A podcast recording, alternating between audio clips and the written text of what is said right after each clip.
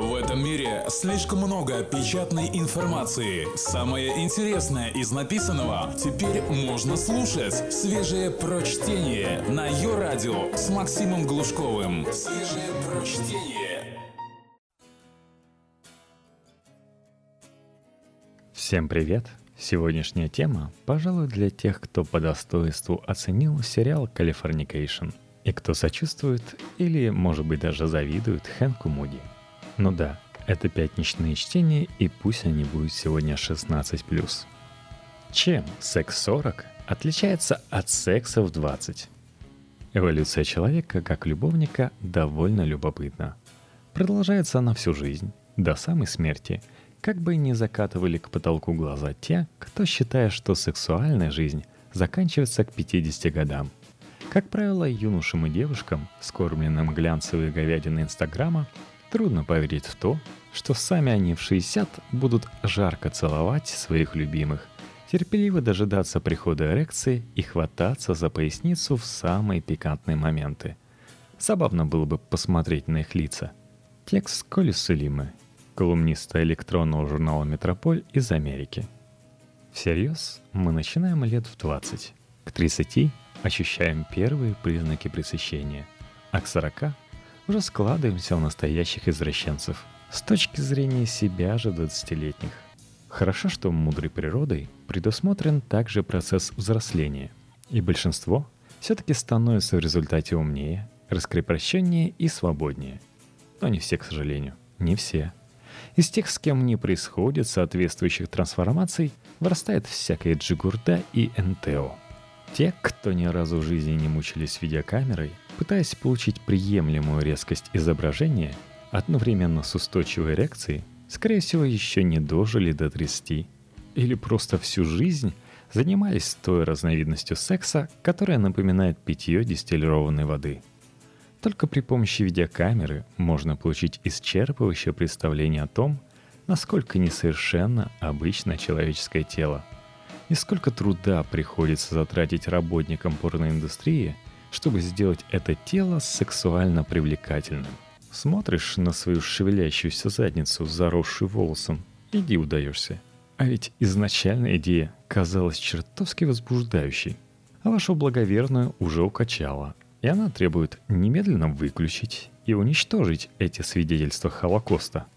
Но самое неприятное свойство видеозаписей заключается в том, что они рано или поздно попадают в чужие руки – как породистые псы в похождениях бравого солдата Швейка на первой же прогулке чуют, что их непременно украдут, секс-видео с момента своей записи обречено оказаться у кого-то постороннего. Если раньше это были кассеты VHS или видео 8, на которых ваши секс-родео записывались поверх детского дня рождения и потом нечаянно оказывались у родителей, теперь даже отдавать никому ничего не надо. Все лежит в облачных сервисах. Любой талантливый застранец может вытащить на свет Божий чужие файлы, как мы уже убедились в прошлом году. Впрочем, нам-то, наевшим за зиму быка, не стоит беспокоиться об излишней огласке. С толком и вовремя слитое секс-видео строит карьеры и делает миллионы. Разве что для этого предварительно приходится закачать себе пару килограммов силикона в нужные места и позволить черному мужчине на себя помочиться – но подумаешь, тоже мне жертва. Сколько людей делает это даром? Впрочем, это совсем другая история. Моей знакомой паре двухлетний сын притащил каучуку и дилда прямо в самый разгар светской беседы с гостями. Оказалось, что он в компании других малолетних негодяев выпотрошил родительскую тумбочку. Все бросились разбираться и отняли у детей еще несколько латексных предметов гардероба. Или ваша дочь слуг заявляет о том, что вы своими кошачьими воплями не давали ей спать полночи. Дело, разумеется, происходит где-нибудь в людном месте, лучше всего в очереди. А вы уже отстояли полчаса и просто так не уйдешь. Резиновые члены иногда начинают жить собственной жизнью и вибрировать в самый неподходящий момент. Конечно, в ручной кладе, в ходе досмотра в аэропорту, скажем. Мужские игрушки, как правило, более смирные – Кольца на пенис и лубриканты лежат себе никого не беспокоя. Только не забывайте закрывать замочки. Дети чрезвычайно любознательны и имеют развитые большие пальцы. в отличие от котов и собак. Только свежее прочтение на Йо-Радио. В 25 лет основной задачей в постели является не кончить раньше времени. В ход идут разные способы. Размышления о завтрашнем рабочем дне, версии причин неисправности стартера, воспоминания о том, как сломал ногу, прыгая с гаражей на битый кирпич. 6 утра, соседи стучат тяжелыми предметами в пол, взывая к совести. Но вас так просто с толку не собьешь. Вы уже сделали это во всех местах своей съемной квартиры, включая балкон. Осквернили родительскую кровать, символическая акция, прямиком из мира животных. И помните менструальный цикл своей подруги наизусть, как Лермонтовское Бородино. Тела друг друга вы узнаете с закрытыми глазами и способны кончить даже после 400 граммов водки в холодном дачном доме, посрамив породистых комаров, которые бешено жалят вас зад, пытаясь сбить с ритма – финальной главы «Сто лет одиночества», где Амаранта Урсула рисует члена Аурелиана усы, а он смазывает ей грудь как ватрушку яичным белком, очень удачно этот период иллюстрирует. Новизна сладкого занятия такова, что оно не надоедает в течение года, а то и двух. Никогда более не будет такой остроты сексуальных ощущений и блеска собственного бессмертия, смешанного с наивной порочностью. Сам себе кажешься законченным развратником – будучи всего лишь обладателем почетной грамоты участнику соревнований. В 40 лет задача становится ровно противоположной. С юношеской поры в голове у меня застряла следующая максима, авторство которой установить не берусь. Долг каждого настоящего мужчины – дождаться, пока его женщина уснет после акта любви. Какой нелепицей это все оборачивается. Долгом настоящего мужчины зрелого возраста – становится не дать партнерше заснуть до того, как он кончит. Потому что неделя в него выдалась тяжелой. На работе идиоты, а на дорогах нервные подонки. И тут уж у каждого свои способы.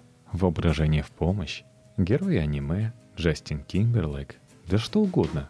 Анекдоты на эту тему вы и без меня знаете. Мой любимый греховодник Дакстон Хоуп сказал как-то, что нам нужно, так это новое отверстие – Старых уже недостаточно. Как это верно. Арсенал средств не сказать, чтоб слишком уж богат. Сперва совместный просмотр порнофильмов, потом картины собственного производства, потом секс-игрушки, иногда вещества.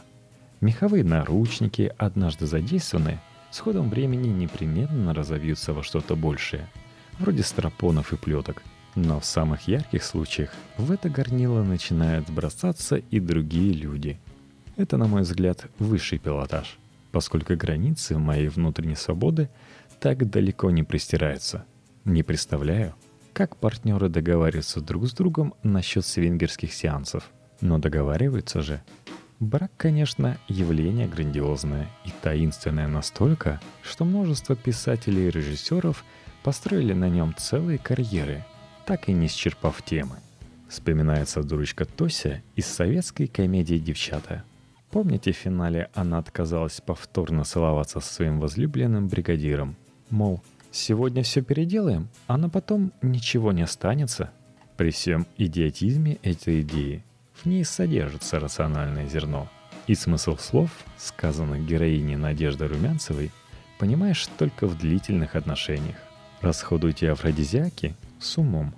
Каждый из способов обострить сексуальную жизнь надо использовать до отказа – Выжимать до последнего и только затем переходить на следующий уровень. Жизнь – штука длинная. Впрочем, патент на Виагру истекает в 2017 году, так что волноваться не о чем. Времена нынче нервные. Если бы больше людей могли позволить себе решать свои проблемы в постели, мы бы жили куда спокойнее и гармоничнее.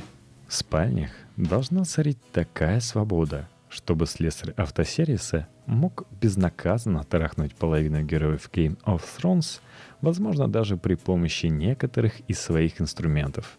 Не забывайте об этом огромном послаблении, которое для нас выбили наши предки.